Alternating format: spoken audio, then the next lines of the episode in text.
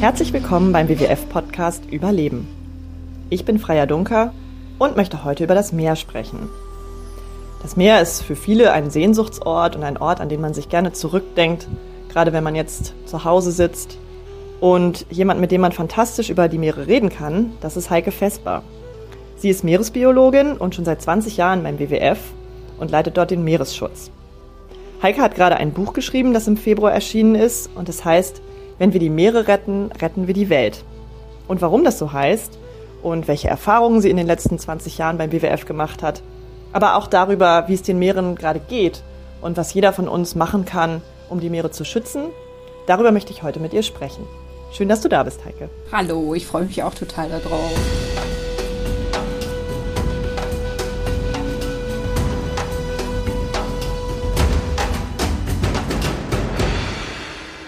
Ich habe gedacht, wir können ja mal mit was Abstraktem anfangen. Hast du drei spontane Assoziationen, die dir einfallen, wenn du ans Meer denkst? Drei ganz spontane. Okay, dann Augen zu und einmal denken Welle, Wind und Strand. Das ist sehr schön. Da kann man sich schon schön was drunter vorstellen und sich ans Meer denken. Was war der Moment, in dem du wusstest, du möchtest Meeresbiologin werden und ich will das Meer einsetzen? Ich bin im Ruhrgebiet groß geworden, mitten in der Stadt. Und das ist natürlich erstmal weit weg vom Meer, aber ich bin als Kind jedes Jahr ans Meer gefahren, weil ich dort Verwandtschaft habe zum Beispiel. Also wir waren an der Ostsee immer und ich habe das sehr genossen. Also ich glaube vielleicht, auch weil ich in der Stadt groß geworden bin, ist so dieser Blick in die Weite, ja, so ein unverstellter Blick, so weit bis der Horizont sich krümmt eine frische Brise in der Nase. Ähm, vielleicht war das schon so der erste Trigger. Aber da war ich noch äh, weit davon entfernt, überhaupt eine Vorstellung davon zu haben, dass man beruflich sowas wie Meeresbiologie oder Meeresumweltschutz machen kann. Und das kam erst viel später. Als ich nämlich ja gerade dabei war, mein Abitur zu machen, war ich auf so einer Jugendreise in Schottland und habe auf dem Felsen gesessen und in den wilden Atlantik geguckt und die Straße unter mir, da kam so ein kleiner Van angefahren mit der Aufschritt von der University of Edinburgh und da stiegen junge Leute aus und die haben Tauchequipment rausgeholt und lauter so Kisten mit so kleinen Fläschchen und Döschen und allerlei Gerät. Und ja, die haben sich da fertig gemacht, eben um zu tauchen und Proben zu nehmen. Und da war mir klar, ah, Meeresbiologie. Und mich hat es echt wirklich, also wie ein, wie ein Blitz getroffen. Ich dachte, das, das ist meins, das, das möchte ich gerne machen. Und jetzt so im Rückblick, wurden deine Erwartungen oder die Träume, die du in dem Moment dann hattest, erfüllt? Nee, ist anders gekommen, als ich gedacht habe. Also ich bin ein Mensch, der unglaublich gerne draußen ist und unglaublich gerne am Meer und auch unter Wasser. Und ich habe schon gedacht in dem Moment, dass ich wirklich in die Forschung gehe. Ich habe ein Fable für Biologie für mich in der Schule entdeckt und zwar rein aus, ich nenne das so, die, die Faszination der Mechanik des Lebens. Also wie unfassbar komplex diese ganzen Prozesse sind, bis runter sozusagen auf die, die chemische Ebene damit irgendwie so Alltagsdinge, also Sachen, die uns ja gar nicht ins Auge fallen, äh, passieren können. Also dass wir einen Schritt von anderen machen können, dass Samen keimen und Pflanzen draus entstehen, dass Früchte wachsen, dass wir ein- und ausatmen, all solche Sachen. Das ist super, super, super komplex und diese Komplexität, die hat mich fasziniert. Und deshalb dachte ich, ähm, ich gehe in die Wissenschaft. Ich werde Meeresbiologin und erforsche die Meere und Meere das Wissen um die Sachen. Und erst während des Studiums habe ich für mich festgestellt, ich bin super neugierig auf all diese Dinge und ich würde auch wirklich gerne mehr erfahren und auch in die Tiefe. Aber viel wichtiger für mich ist, Wissen ins Handeln umzusetzen. Und da ist natürlich so eine Umweltorganisation eine gute Plattform für, um das Wissen, was man gelernt hat, dann auch in die Tat umzusetzen und dafür zu sorgen, dass Missstände einfach ähm, abgeändert werden, dass sozusagen für die Meere es eine gute Zukunft gibt. Hm. Das heißt, du hast dich sozusagen aus dem Labor zum WWF an den Schreibtisch Fragezeichen begeben. Wie sieht das denn da jetzt aus, was du machst? Dachtest du, du bist dann eher auch in diesem Van im Meer oder wie sieht das jetzt aus? Ich habe tatsächlich beim WWF angefangen mit politischer Arbeit. Ich bin politisch beratend tätig gewesen im Bereich Fischerei, europäische Fischereipolitik, weil ja, also braucht man nicht lange drum herum reden. Wer, wer trägt die Verantwortung irgendwie dafür, äh, dass die Dinge vernünftig laufen, dass es einen Ausgleich zwischen Schutz und Nutzen gibt? Das ist die Politik. Und da anzusetzen, wenn man einen Erfolg haben möchte, damit bestimmte Tätigkeiten, die schädlich sind für das Meer, sich ändern, dann ist es eben auch der politische Level. Es gibt auch andere Ansätze, das zu machen, aber damals habe ich damit angefangen. Und damit war mein Arbeitsplatz eben nicht auf dem Schiff und auch nicht als Taucherin unter Wasser, sondern am Schreibtisch oder auf Reisen und im Dialog äh, mit denen, die solche Entscheidungen dann treffen sollen. Ich würde gern später nochmal auf die Stellschraube Politik eingehen, die du ja jetzt gerade genannt hast. Aber vielleicht, um den übergreifenden Blick nochmal zu wahren, kannst du mal erzählen, wie es den Meeren denn jetzt gerade eigentlich geht und äh, was auch die größten Gefahren für das Meer derzeit sind? Ja, den Meeren geht es leider gar nicht gut. Wir haben einfach eine Vielzahl an menschgemachten oder menschverursachten Dingen, die den Meeren massiv zusetzen. Und in meinem Buch zum Beispiel, da habe ich das verglichen mit einem Menschen. Ähm, und wenn der ins Krankenhaus kommen würde, weil es ihm nicht gut geht, irgendwie würde der denn hingeschickt werden? Das Meer würde auf die Intensivstation geschickt werden, weil wirklich alle wichtigen Organe geschädigt sind oder angegriffen sind. Und auch wenn der Vergleich vielleicht ein bisschen hinkt, aber wir haben eine massive Überfischung in den Meeren. Über 30 Prozent der global genutzten Fischbestände sind überfischt. Wir haben immer noch ein großes Problem mit Verschmutzung. Wir haben die Klimakrise, die den Meeren ganz stark zusetzt, weil die Ozeane den Großteil des vom Menschen verursachten oder produzierten CO2s abgepuffert hat, aufgenommen hat und auch ein Großteil der Wärme oder der Hitze, die entstanden ist durch die Treibhausgase, über 90 Prozent. Und es macht natürlich was mit den Meeren. Die werden wärmer und saurer und in einer so veränderten Umwelt können die ähm, Pflanzen und Tiere in den Meeren nicht mehr gut leben. Da kann man lange drüber reden, was das alles verursacht. Wir haben ähm, eine Zunahme an Schiffsverkehr. Das hat natürlich was mit der Verschmutzung zu tun, aber auch Lärm ist eine Verschmutzung. Und gerade dieser zunehmende Lärm ist zum Beispiel für Meeressäuger, die sich über riesige, weite Strecken verständigen, ist ein Riesenproblem. Mutter und Kinder werden getrennt, finden sich nicht wieder. Es gibt Schiffszusammenstöße mit Walen, die das in der Regel nicht überleben. Wir haben weiteren Ausbau der Industrialisierung, Pipelines werden verlegt, Kabel werden verlegt, Windkraftanlagen werden gebaut. Und äh, Sand und Kies wird entnommen für den Straßen- und Häuserbau und, und, und die Liste ist unendlich lang. Und die Summe all dieser Aktivitäten setzt dem Meer eben massiv zu. Und es gab eine wissenschaftliche Studie, die vor ein paar Jahren abgeschätzt hat, dass wir vielleicht noch ungefähr 13 Prozent Wildnis in den ganzen großen Ozeanen dieser Erde haben. Kannst du mal erklären, ich finde es irgendwie ziemlich sehr spannend, wie die Meere das, dafür sorgen, dass sie eben die Hitze und ähm, das CO2 aufnehmen, was wir produzieren und was ja Grundlage der Klimakrise ist, die wir gerade haben. Weil das ist, glaube ich, man denkt immer an die Regenwälder und wie die den Sauerstoff produzieren. Aber dass die Meere dabei so eine große Rolle spielen, kommt manchmal gar nicht so richtig raus, finde ich. Nee, tatsächlich habe ich sogar, als ich mit Journalisten gesprochen habe, in letzter Zeit häufiger die Rückmeldung bekommen, Oh, das war mir gar nicht so klar, das wusste ich nicht. Also unser Planet hat eigentlich zwei Lungenflügel, einen grün, das sind die Wälder, die Regenwälder und aber auch natürlich die Wälder hier bei uns in Deutschland zum Beispiel, die dazu beitragen, dass wir hier eine gute Sauerstoffproduktion auf diesem Planeten haben. Aber die andere Hälfte, also die zweiten 50 Prozent Sauerstoff und damit jeder zweite Atemzug sozusagen, den wir tun, der kommt aus der Sauerstoffproduktion der Ozeane. Nicht, weil das Meerwasser den Sauerstoff produziert, sondern natürlich die Organismen, die da drin leben, die kleinsten Algen, die Photosynthese betreiben und Sauerstoff abgeben. Das Zweite, was du mich gefragt hast, welche Rolle spielt der Ozean im Zusammenhang mit der Klimakrise? Es gibt einen guten Vergleich vielleicht, könnte man sagen, dass die Ozeane die Klimaanlage für unsere Welt sind, die einfach insgesamt aufgrund der Größe der Wasserflächen, aber auch der Tiefe des Wasserkörpers äh, sehr viel mehr Wärme aufnehmen können und auch tun, als die Landmassen das tun.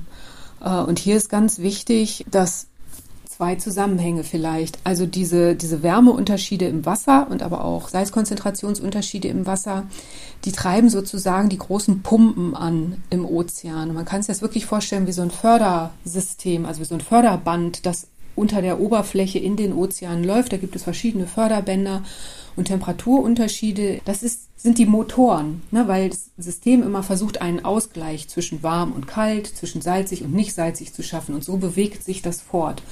Und durch die Klimakrise oder die Erwärmung des, des Meereskörpers verändern wir diese Schichtung im Wasser. Und damit kann es am Ende auch eine Veränderung der Meeresströmungen geben. Und das fällt ein bisschen abstrakt, aber ich glaube, jeder von uns hat schon mal Golfstrom gehört und weiß, dass wir dank dem Golfstrom hier in Deutschland äh, relativ gemäßigte Temperaturen im Winter haben. Und wenn man eine Linie ziehen würde in die USA oder Russland auf demselben Breitengrad, da ist es sehr, sehr, sehr viel kälter und die Vegetationsperiode, in der dann auch unser Obst und Gemüse wachsen kann, ist viel kürzer. Und dieser Golfstrom wird eben auch angetrieben durch diese Unterschiede im Ozean. Und es gibt Wissenschaftler, die sich große Sorgen darum machen, dass aufgrund der Klimakrise und der Veränderungen im Ozean dieser Golfstrom entweder von seiner Route, die er derzeit hat, abweicht oder schwächer wird. Und was würde dann passieren?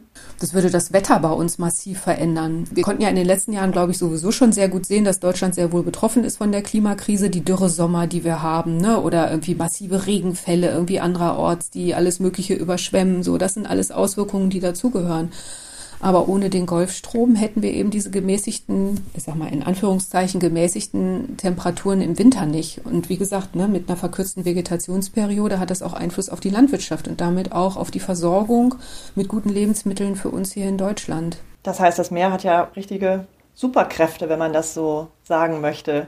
Ja, es gibt noch eine Superkraft irgendwie, die auch oft Erstaunen auslöst und das ist weniger der Ozean als die Polkappen, also Südpol und Nordpol äh, mit meterdicken Eisschichten, wobei unter der Antarktis Land sitzt, aber die Arktis selber oben ne, ist ja eigentlich ein Eisdeckel auf dem Meer, den wir haben. Und durch die Klimakrise, durch die Erhitzung schmilzen diese beiden Pole und werden immer kleiner.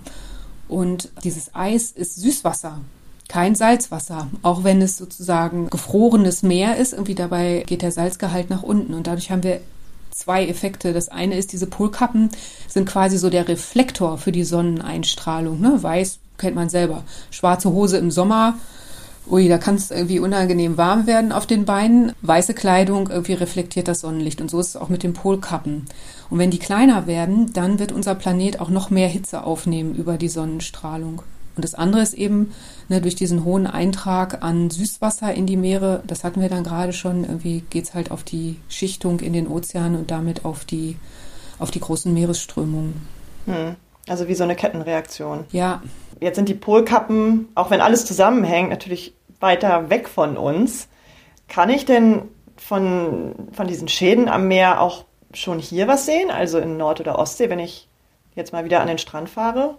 Kann ich davon irgendwas sehen?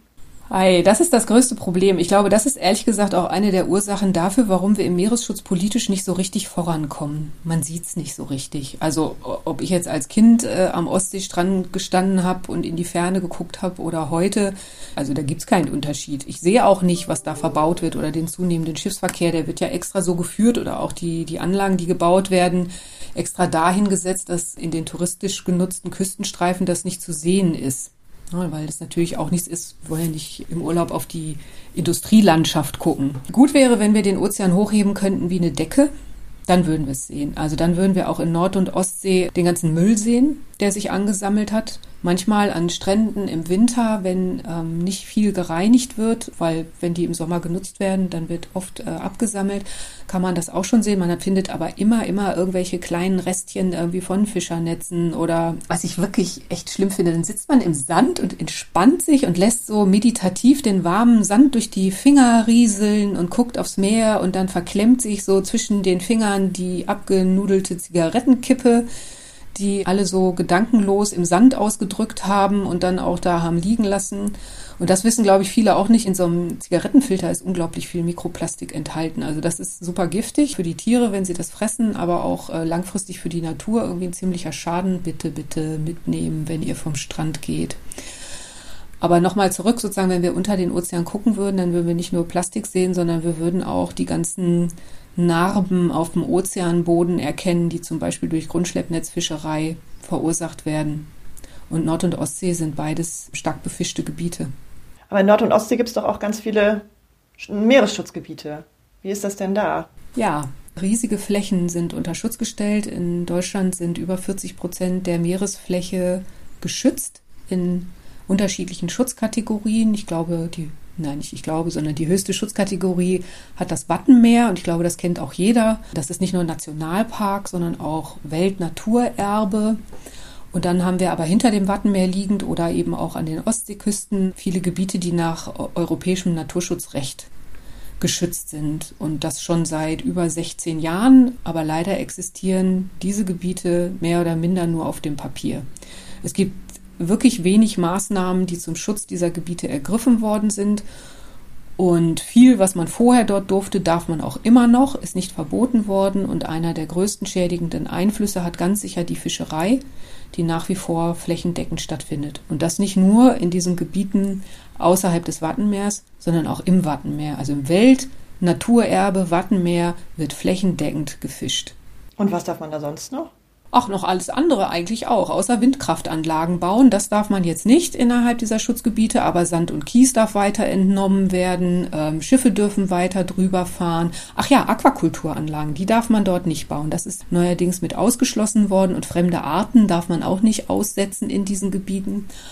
Aber selbst im Wattenmeer haben wir ja Bereiche, die dann aber auch extra aus dem Nationalpark ausgenommen worden sind, in dem zum Beispiel Öl gefördert wird.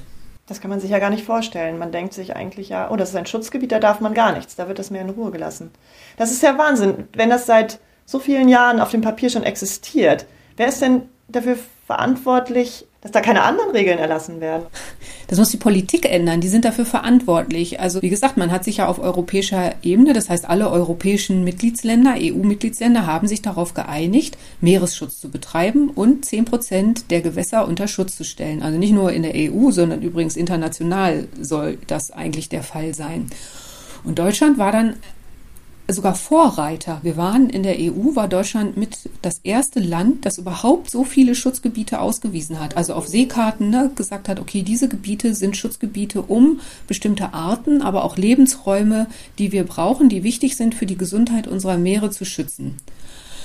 Ja, und dann ist es nicht in die Umsetzung gekommen. Und in Deutschland dafür verantwortlich ist eigentlich das Bundesumweltministerium und Wattenmeer und die küstennahen Gebiete liegen natürlich im Aufgabenbereich der Länder das zu machen. Und dann gibt es ein unglaubliches Hin und Her zwischen den Umweltministerien, dem Fischereiministerium, dem Wirtschaftsministerium, dem Bergbauamt und so weiter und so fort. Und man hat sich da nicht drauf einigen können und hat irgendwie wirklich, wirklich viele Jahre ins Land ziehen lassen und viele gute Chancen verpasst, unseren Meeren eine Atempause zu gönnen und diese Gebiete so zu gestalten, dass sie das leisten können, was sie sollen. Denn je mehr genutzt wird und das, wir haben ja vorhin darüber gesprochen, dass die Nutzung in den Meeren immer weiter zunimmt, desto wichtiger sind diese Gebiete, die eben nicht genutzt werden oder eingeschränkt genutzt werden. Das heißt ja nicht, dass man da auf 40 Prozent der deutschen Meeresfläche quasi nichts mehr machen darf. Aber bestimmte, also zumindest die Hälfte davon, also 20 Prozent sollten frei von menschlicher Nutzung sein. Und das ist dann hocheffektiv. Das wissen wir aus, ach, keine Ahnung, tausenden von wissenschaftlichen Studien, die belegt haben, dass in solchen Schutzgebieten das Leben dann wieder aufblüht. Ja, und Fische zurückkommen in viel größerer Dichte und Anzahl und Größe und andere Arten nachfolgen und so, dass das wie so ein fettes Konto ist, was man anlegt, von dem man dann ne, von den Zinsen leben kann. Hm, das ist ja eigentlich ein ganz schönes Bild. Aber gibt es denn Konsequenzen, wenn diese Regeln, auf die man sich festgelegt hat, oder diese Ziele nicht eingehalten werden? Gibt es, aber langsam malen die Mühlen, so will ich es mal nennen. Deutschland hat ein Vertragsbruchsverfahren laufen. Also die EU hat Deutschland jetzt bescheinigt, dass sie eben ihren Verpflichtungen unter europäischem Naturschutzrecht nicht nachkommen, dass das nicht ausreichend ist, was hier getan worden ist. Das gilt auch für viele Schutzgebiete an Land, jetzt nicht nur für die im Meer, aber da ist es ehrlich gesagt ähm, am allerschlimmsten, da ist am allerwenigsten passiert. Und so ein Vertragsbruchsverfahren ist eigentlich keine Kleinigkeit, denn wenn der Europäische Gerichtshof zu einem Urteil kommt und Deutschland dann sozusagen verurteilt wird, dieses Naturschutzrecht nicht umgesetzt zu haben, dann sind Strafzahlungen fällig. Und zwar in, in großer Höhe. Ich könnte jetzt nicht beziffern, wie, wie hoch sie genau sein werden, weil das wird dann in, äh, für den Einzelfall festgesetzt. Aber nicht ab Zeitpunkt der Verurteilung, sondern rückwirkend zu dem Datum, an dem Deutschland hätte umgesetzt haben müssen. Und für die Meere wäre das 2012 gewesen. Oh Wahnsinn, das ist ja schon ewig her. Ewig, jetzt nicht, aber das Geld hätte man besser einsetzen können, würde ich sagen. Ja, in jedem Fall. Vor allen Dingen, die Bundesrepublik bescheinigt sich ja selbst, dass unsere Meere in schlechtem Zustand sind. Nord- und Ostsee haben keinen guten Umweltzustand. Immer wieder kommen, irgendwie alle zwei Jahre gibt es so einen Bericht zum Naturzustand in Deutschland und immer wieder steht drin, oh, den Meeren geht es schlecht. Und immer wieder werden auch die gleichen Dinge benannt, ne? Wachsende Industrialisierung, äh, Fischerei uneingeschränkt, äh, Überfischung in den Gebieten und, und, und. Und trotzdem handelt man nicht. Und die deutsche Fischerei, die kleinen Fischerei, die leidet natürlich auch darunter, dass es den Meeren so schlecht geht. Und so ist zum Beispiel an den Küsten in Mecklenburg-Vorpommern, in der Ostsee oder aber auch in Schleswig-Holstein die Fischer, die normalerweise Hering und Dorsch fangen, also den Kabeljau in der Ostsee, der Dorsch heißt, die haben zurzeit halt nicht wirklich was zu fangen, weil die Fischbestände so weit in die Knie gegangen sind, dass es rigorose Maßnahmen gegeben hat, dass dort nicht gefischt werden kann oder darf. Das heißt, wenn ich jetzt zur Fischbude gehe und ein Fischbrötchen essen möchte oder ich gehe auf einen, ich gehe auf einen Hamburger Fischmarkt und denke mir, ich kaufe mir jetzt mal so ein bisschen frischen Fisch, der lokal ist oder auch zu meinem Fischhändler des Vertrauens. Was kriege ich denn da noch? Unterschiedlich. Ähm, also ich finde, die, die größte Illusion ist, wo war ich denn? Sassnitz, Rügen, genau. Und an der Fischbude gab's frisches Lachsbrötchen. Also Brötchen mit Lachs, mit geräucherten, der natürlich nicht vor Sassnitz gefangen wird, sondern sonst woher kommt und wahrscheinlich sogar noch ein Aquakulturlachs irgendwie gewesen ist. Aber natürlich gibt es auch Brötchen mit Hering, oder Rollmops oder solche Sachen so. Also Hering gibt es in Nord- und Ostsee und kann oder wird dort auch gefangen, auch von deutscher Fischerei. Das gibt es schon und gehört vielleicht auch so zu dem Urlaubsfeeling mit dazu. Aber insgesamt betrachtet der deutsche Fischmarkt und die meisten Deutschen kaufen ihren Fisch eben nicht an der Küste und auch nicht auf dem Markt, sondern im Supermarkt, im Tiefkühlbereich kommt über 80 Prozent der Produkte eben nicht aus deutscher Fischerei, sondern ist Fischerei ist ein globales Geschäft der kommt von überall her und das, was hier besonders gern gegessen wird, also diese panierten Filets oder Fischfinger oder äh, irgendwas mit Soße obendrauf und so weiter und so fort. Darunter ist meistens Alaska Seelachs und der kommt entweder aus russischer oder aus US-amerikanischer Fischerei. Was ja dann auch schon wieder recht weit weg ist. Da könnte man jetzt direkt mal einen praktischen Tipp bei dir einholen. Wozu, wonach kann ich denn dann noch greifen? Wenn ich jetzt im Supermarkt stehe und äh, jetzt wirklich nicht darauf verzichten kann, Fisch zu essen, was mache ich denn dann? Ich finde super wichtig, was du gerade gesagt hast, wenn ich da nicht drauf verzichten kann. Ich glaube, das muss ich noch mal einmal unterstreichen. Prinzipiell ist, glaube ich, der erste Rat, also Fisch ist nichts Alltägliches. Ne, das ist nichts, was ich mir jeden Tag äh, zu Gemüte führen kann, ähm, weil die Ozeane das einfach gar nicht hergeben. Also ne, lieber selten danach greifen und, und auch nicht diese Bewegung, die ja viele machen, die sagen, oh, ich will weniger Fleisch essen, weil Fleisch ist schlecht. Und das ist unbestritten irgendwie der Fall, wenn man versucht, seinen CO2-Fußabdruck im Griff zu haben und auch zu reduzieren insgesamt aber dann nicht auf Fisch ausweichen und sagen, ich brauche aber diese hochwertige tierische Proteinquelle. So, und wenn ich dann nicht darauf verzichten möchte, dann wäre meine erste Empfehlung, den WWF Fischratgeber zu nutzen. Wir machen uns viel Arbeit damit. Tatsächlich, ich glaube, mittlerweile haben wir über 2000 Fischereien und Aquakulturproduktionen nach einer wissenschaftlich basierten Methode die wir regelmäßig überprüfen und gucken, okay, wie hoch sind denn die Umweltauswirkungen dieser Art der Fischerei an diesem Ort mit allem drum und dran. Auf die Lebensräume gibt es Beifang, den man eigentlich nicht haben will, der Fischbestand selber aber auch ähm, oder bei Aquakultur gibt es auch entsprechende Kriterien, die mit betrachtet werden. Und dann geben wir eine Einschätzung nach dem Ampelsystem, rot, gelb, grün, äh, woran man sich sehr gut orientieren kann. So, wem das zu kompliziert ist, obwohl wir sogar eine App dafür entwickelt haben, so dass man es auch bei sich haben kann und nicht immer erst vorher groß im Internet suchen muss, dem kann man so eine generelle Empfehlung geben, ähm, nach Biosiegeln zu gucken. Gerade im Zuchtbereich gibt es Biosiegel und da kann man dann Alternativen finden. Hm. Und hast du so, so ein paar Faustregeln oder weißt du aus dem Kopf, was da gerade grün ist oder was man ganz gut essen kann? Ja, äh, Biokarpfen zum Beispiel kann man sehr gut essen. Bioforelle, also beide Süßwasserfische aus ähm, Aquakulturzuchten ist es dann. Ähm, was aber auch geht, ist zum Beispiel Hering aus der Nordsee oder Sprotte aus der Nordsee. Ist auch so ein vergessenes Lebensmittel von Oma, glaube ich. Sprotte äh, kennt man heute erstmal nicht so. Wels aus Aquakultur, wenn es Biozucht ist, ist auch eine gute Wahl. Hm, das sind ja schon ein paar gute Tipps. Ja, und wer gerne, also dann ne, unbedingt sagt, aber ich esse doch so gerne Lachs, irgendwie, der schmeckt mir so gut, irgendwie dann biozertifizierten Aquakulturlachs. So, nicht den Wildlachs, weil die Bestände zum Teil einfach tatsächlich auch bedroht sind. Heike, isst du denn selber Fisch? Nee, ich esse keinen Fisch. Es hat zwei Sachen. Das eine ist irgendwie sehr viel darüber zu wissen, über Fischerei. Und wenn man sich jeden Tag irgendwie mit solchen Sachen auseinandersetzt, dann kann einem einfach echt schlicht der Appetit vergehen darauf. Und das zweite ist, ich mag Fische. Also es sind faszinierende Lebewesen auch. Irgendwie viel, was bei uns so in die Kategorie Seafood fällt. Ja, Oktopusse, Krebse, Krabben. Das sind tolle Tiere, die tolle Sachen können und ja, mag ich nicht essen. Meine persönliche Entscheidung. Wenn du jetzt sagst, wir können verzichten, ähm, wir haben die Wahl, was können wir denn noch tun? Was kann ich denn tun, um die Meere zu schützen? Du hast in deinem Buch da eine ganz tolle Kategorie für eingeführt. Die heißt Ich hoch wir und gibt ganz alltagsnahe Tipps, was ich tun kann, um die Meere zu schützen.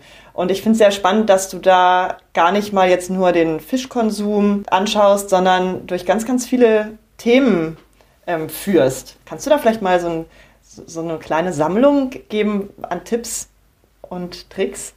Also ich hoch wir deshalb, weil es so die Hoffnung ist, ähm, kennt man aus Matheunterricht, ja, x zum Quadrat, also es äh, potenziert sich nach oben. Was ich mache und vielleicht andere damit anstecke, kann dann einfach einen echt großen Erfolg haben. Auch wenn das, was ich jetzt selber mache, erstmal klein ist, aber wenn es viele machen, ist es halt auch viel in der Summe. Und deshalb diese Kategorie in dem Buch, äh, um auch Mut zu machen und nicht das Gefühl zu haben, ach, ich kann ja eh nichts ändern, ist alles so schrecklich und jetzt sitze ich hier und fühle mich schlecht irgendwie, sondern frisch in die Hand genommen, irgendwie das eigene Leben zu verändern. Man kann. Natürlich Fisch hatten wir gerade, ne, beim Einkauf irgendwie unbedingt darauf achten, eine umweltfreundliche Alternative auszuwählen. Wenn wir jetzt mal weiter gucken im Plastikbereich, natürlich ähm, Produkte zu kaufen, die man nicht nur ein einziges Mal nutzt. Möglichst Mehrwegprodukte und zwar auf jeder Ebene. Es ist auch egal, ob es aus Plastik ist oder aus irgendeinem anderen Material. Eigentlich können wir uns so einen sorglosen Umgang mit den Ressourcen auf unserem Planeten, dass man es nur einmal benutzt und dann wegschmeißt, gar nicht mehr leisten. Aber auch Dinge zu kaufen, die einfach weniger verpackt sind oder gar nicht verpackt sind. Meistens gibt es Alternativen. Ähm, wenn dann doch irgendwie Verpackungsmüll anfängt, bitte den Müll trennen. Es gibt so viele Leute, die ihren Müll nicht sortieren. Und wir haben in Deutschland ein gutes Müllsortierungssystem könnten besser sein, was die Recyclingquote bei Plastik angeht, viel, viel besser. Aber immerhin haben wir die Option, dann sollten wir sie auch nutzen. Wenn man Flusensieb sauber macht, zum Beispiel von der Waschmaschine oder wer einen Trockner hat, irgendwie sowas auf gar keinen Fall unterm fließenden Wasser reinigen, weil das enthält meistens Mikroplastikfasern, weil doch äh, in unseren Anziehsachen eben viel Plastik mitverarbeitet ist und es geht dann direkt sozusagen in die Kläranlage, die das nicht rausfiltern kann, ist dann im Klärschlamm, wird auf die Felder ausgebracht, so gelangt es in die Böden und so weiter. Es kommt einfach in den Mülleimer. Dann haben wir den ganzen großen Bereich des CO2-Fußabdruckes. Ne? Dann hatten wir schon anders Essen. Häufig einfach wirklich vegetarisch oder vegan eine Mahlzeit zuzubereiten, würde schon enorm helfen. Deckel drauf beim Kochen.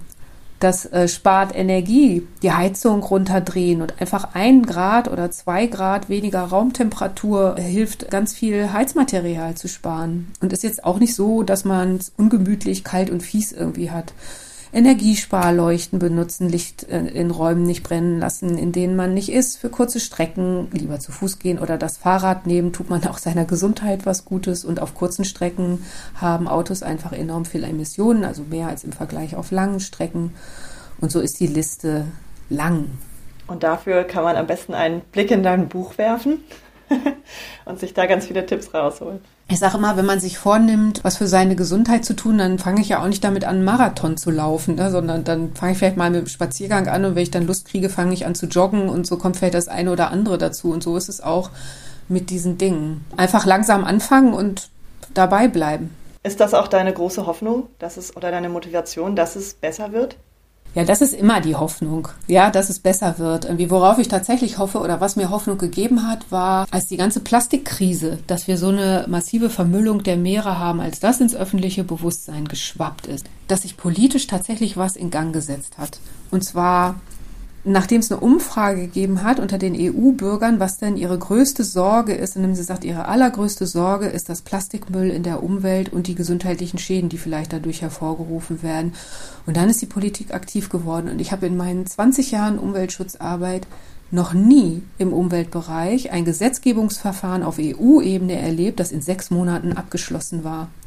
Innerhalb von sechs Monaten hat sozusagen alle Stufen und Ebenen durchlaufen, die es braucht, um diese Direktive fertigzustellen, die bestimmtes Einwegplastik in Europa verbietet. Und zwar das, was man am häufigsten an den Stränden findet. Und das ist zwei Jahre her. Und das ist jetzt in der Umsetzung. Alle Mitgliedsländer müssen das umsetzen. Und das hat mir Hoffnung gegeben, dass wenn wir es schaffen, die öffentliche Aufmerksamkeit mehr auf dieses Thema zu lenken, sichtbar zu machen, was man nicht sehen kann, dass dann doch gehandelt wird. Das Plastik ist auf jeden Fall ein großer Erfolg. Jetzt kommt es darauf an, wie es umgesetzt wird und wie lang anhaltend das auch ist und wie das auch weiter ausgebaut wird, weil sozusagen diese Verordnung alleine das Problem nicht lösen wird und wie international wir auch gehen können, denn in manchen Ländern, in Südostasien zum Beispiel, gibt es nicht mal eine Müllabfuhr, die kommt und den Müll abholt. Und da ist der Plastikeintrag viel größer. Ich habe auch den Eindruck, dass viele für sich festgestellt haben, dass Dinge sich verändern müssen. Und gut, in anderen Bereichen noch nicht. Was wäre das für dich, was noch nicht angekommen ist? Ich glaube, dass wir viel früher damit ansetzen müssen, solches Wissen zu vermitteln. Ich glaube, dass wir ein anderes Naturbewusstsein brauchen dass wir für uns wieder mehr feststellen müssen, dass wir ein Teil des Ganzen sind. Wir haben ja irgendwie dadurch, dass wir, dass wir klug sind als Menschen und viele tolle Erfindungen gemacht haben und so unabhängig davon gemacht, ne? Also unabhängig von Wind und Wetter, von Kälte, Uh, unabhängig von den Jahreszeiten, wann Lebensmittel zur Verfügung stehen, irgendwie so. Wir haben quasi immer, wir haben es immer warm, trocken und haben immer irgendwie was zu essen.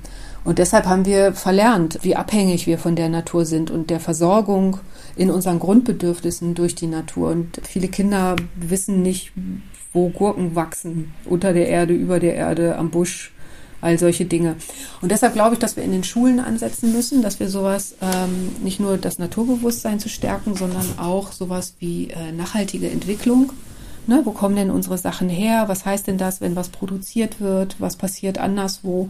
Dass das ganz früh schon mitvermittelt werden muss. Ich habe einiges mitgenommen. Vielen Dank dafür. A, was, was die Komplexität angeht der Umwelt und wie die Meere mit allem zusammenhängen und dass sie die Klimaanlage der Welt sind, aber eben auch, dass es kleine Erfolge gibt und dass wir als Konsumenten und mündige Bürger eine Chance haben, Dinge zu verändern und dass wir alle unseren Teil dafür tun können. Und ja, die kleinen Tipps, die du gibst im Buch, die sind, finde ich, sehr hilfreich und die kann man gut in den Alltag integrieren, weil sie eigentlich ja gar nicht so viel Aufwand erfordern. Ich glaube, das ist eine schöne Botschaft, die man so in die Welt tragen kann. Mach was, sprich darüber und äh, wähl richtig und sieh zu, dass es auch die Politik erreicht und die Industrie, weil da die Entscheidungen getroffen werden. War ein sehr schönes Gespräch, Heike. Ja, von mir auch. Es ist natürlich toll, so lange Zeit zu haben, über sein Lieblingsthema zu sprechen. Das war mir eine große Freude. Macht es gut. Tschüss. Vielen Dank dafür. Es hat sehr viel Spaß gemacht. Und ähm, natürlich auch nochmal den Hörerinnen und Hörern vielen Dank fürs Zuhören. Und ich hoffe, ihr seid beim nächsten Mal alle wieder dabei. Ich bin Freya Dunker und bedanke mich.